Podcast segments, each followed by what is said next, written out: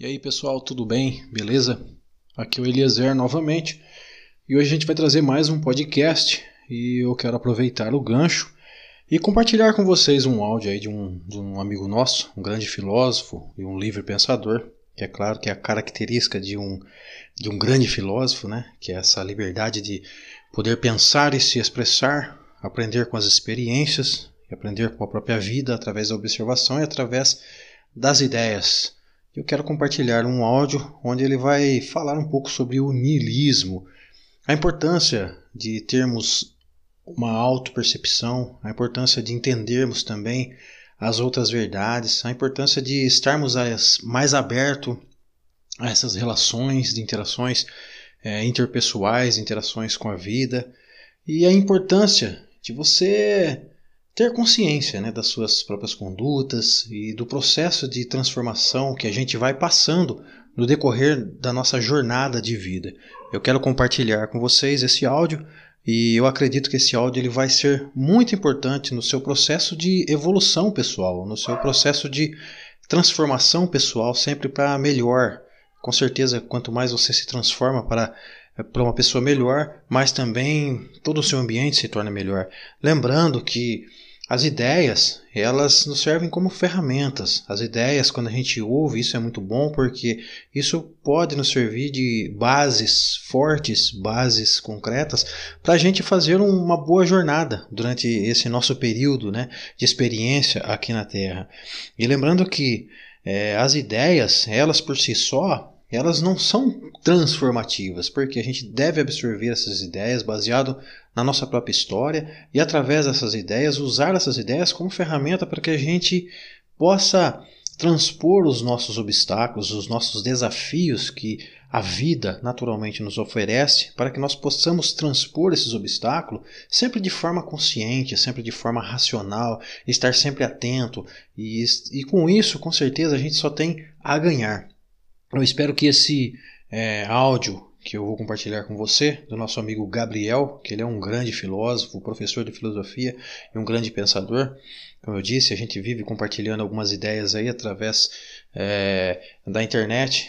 Enfim, eu quero compartilhar isso com você e com certeza isso vai ser muito útil para você. Enfim, é, como sempre, Compartilhe, se você curte esse tipo de conceito, essas ideias, compartilhe aí com seus amigos também e junto a gente vai crescendo, né? Junto a gente vai plantando essa semente sempre é, com rumo a novos ideais, com rumo a racionaliza racionalização e conscientização é, das pessoas, né? Para que nós possamos construir é, um mundo mais harmônico, uma sociedade mais harmônica, mais transparente, mais igualitária, onde também nós possamos, através das ideias, através do despertar da consciência, nós possamos também a passar a dar luz às nossas virtudes de seres humanos, que é a virtude da bondade, a virtude da compreensão, da compaixão, da empatia, do amor ao próximo, é, através das ideias estabelecer diálogos, saber compreender, entender os pontos de vista do outro. Eu acredito que esse áudio ele vai ser muito importante. Enfim, é, não se estendendo mais, fico por aqui. Não se esqueça de compartilhar o áudio e vamos lá com o nosso grande pensador, filósofo Gabriel falando sobre niilismo. Olá, meus amores. Eu espero que vocês estejam tendo uma ótima tarde. Hoje vamos falar sobre um assunto bem interessante. Vamos falar sobre o niilismo. É, quem se é, estende muito para falar sobre esse assunto é um filósofo chamado Nietzsche que nasceu em 1844 e morreu em 1900. Então, o niilismo ele tem assim várias facetas, digamos assim. Tem o niilismo é, de essência mesmo, né? Que seria o vazio. O pessoal chama de niilismo sério, que seria absolutamente o vazio. Você não ter assim nenhuma postura mediante a vida, apenas um vazio com relação a todas as coisas.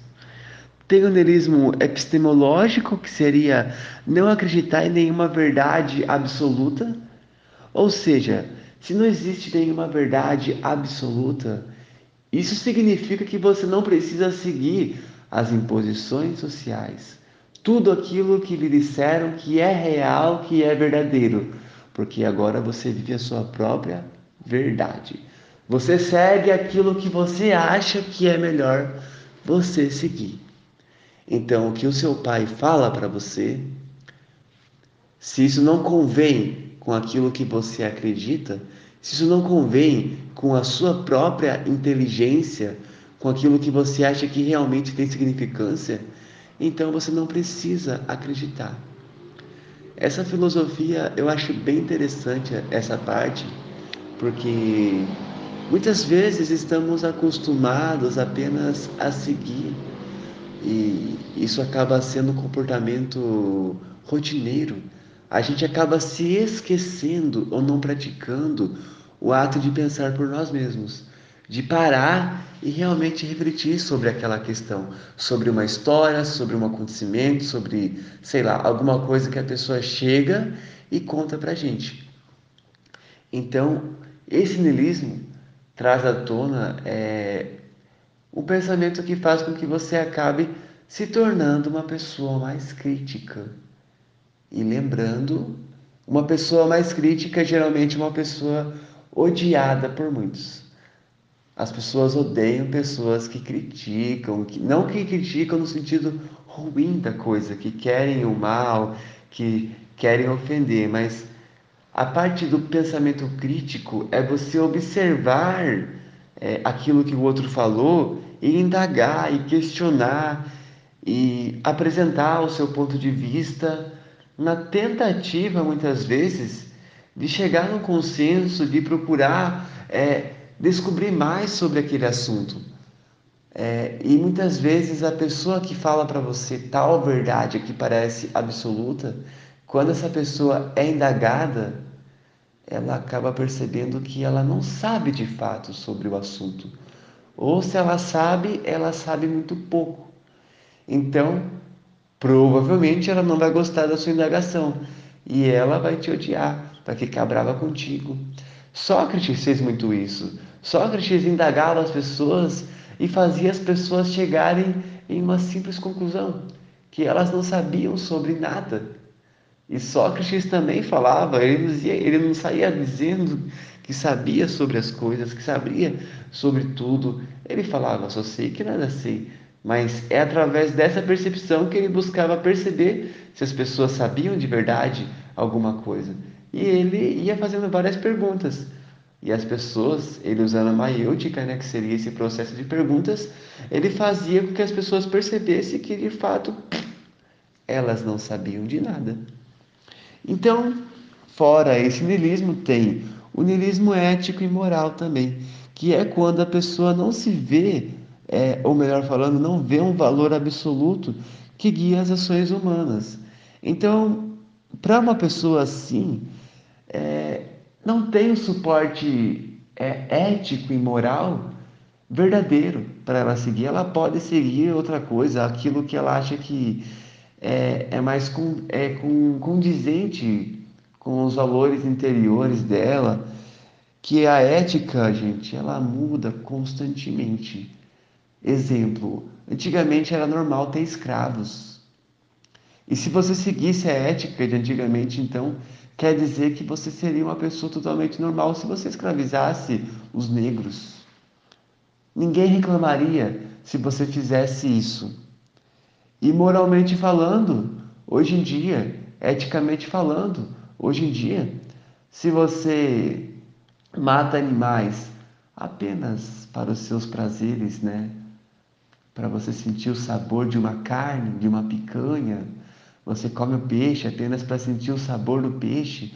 Você tortura um porco, mata um porco, enfia uma faca nele apenas para sentir o sabor, é, sei lá, de um, uma, um bife, né? De porco, não sei se tem bife de porco, mas é uma bisteca de porco, sei lá como fala, só para sentir o sabor, né? Desse, entre aspas, alimento. Isso é perfeitamente normal na nossa sociedade. Mas quando você coloca em xeque é, esse valor, que seria um valor, entre aspas, também absoluto, que guia as ações humanas, será que realmente isso é, é correto? Um bicho sofrer para que você possa apenas satisfazer os seus prazeres é, gustativos? Será mesmo? Então, quando você observa por essa ótica, né, você começa a questionar muito. Então, o niilismo ético e moral é você não se prender aos valores da sociedade, do sistema, que muitas vezes são falhos e não visam o bem de todos e não visam a coletividade.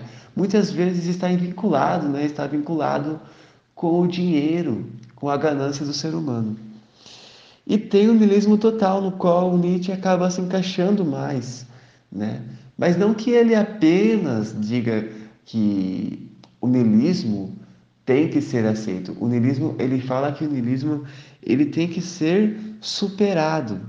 Então, o niilismo total é onde nada na vida tem realmente um significado. A vida não tem sentido, ela se torna vazia. Todo sentido com relação à vida é o ser humano que dá, de acordo com Nietzsche. Qualquer representação simbólica de qualquer coisa é o ser humano que atribui significados para todas as coisas. Feriados, datas especiais, qualquer coisa. Quem atribui significados e valores é o ser humano. A vida, de fato, como ela é, de acordo com essa, com essa ideia, ela é neutra. A natureza, tudo, mas datas especiais, é, significados com relação ao divino, tudo isso são interpretações do ser humano. Exemplo, é, para uma pessoa que mora na Índia, né, a manifestação do divino se dá através de deuses. Ela vai pensar que tal coisa divina que aconteceu com ela, que ela atribui como sendo divina, ela atribui para entidades, deuses divinos, daquele lugar no qual ela conhece. Então, é, tecnicamente, é um valor simbólico no qual ela acredita de acordo com a cultura no qual ela está inserida. E agora, se a mesma experiência acontece aqui, na nossa cultura, né, no Ocidente, muitas pessoas podem atribuir a Deus, porque para a gente a ideia de Deus parece ser mais sensata, porque simbolicamente falando, culturalmente falando, essa ideia de Deus é mais aceita aqui. Então as pessoas passam a acreditar mais nessa possibilidade. Mas se você pegar diferentes pessoas com diferentes culturas, religiões e pensamentos e fazer essa atribuição, será que o ser humano não está colocando o seu próprio valor nas coisas que está acontecendo? Então é apenas uma reflexão, não quero nem tomar isso como, como, como uma verdade, sabe? É só uma ideia para vocês pensarem por vocês mesmos. É... Então, o ser humano tem muitas indagações e, e procura muitos sentidos para a vida. O ser humano, em essência, ele gosta de procurar sentido para as coisas, né? Procura um sentido para o sonho que ele teve. E eu não digo que não tem sentido, porque muita coisa realmente tem sentido. Mas a questão é, muitas coisas também são fantasias que a gente acaba criando e se acostumando com elas. Então, tecnicamente, o ser humano gosta, sabe? Ah, ele vai lá pesquisar sobre o signo dele. Ah, tá, agora ficou mais fácil de entender por que, que eu sou assim, por que, que eu faço tal coisa, por que, que eu me comporto dessa maneira. E muitas vezes as pessoas não buscam melhorar porque elas acham que isso é uma condição, o signo dela é uma condição para que ela permaneça daquele jeito. Estão entendendo? E uma coisa que eu acho interessante com relação é, a nenhuma verdade nesse quesito, né, ao vazio, é que vocês podem seguir aquilo que vocês acharem melhor, de acordo com essa filosofia do Nietzsche, essa filosofia nihilista.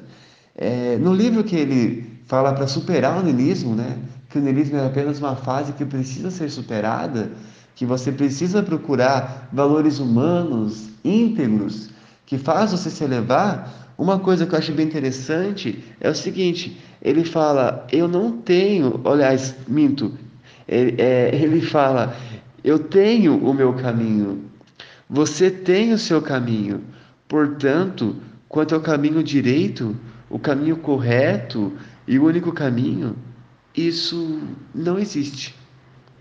Então quer dizer que as pessoas elas podem passar a buscar o caminho no qual elas acharem que é melhor para elas.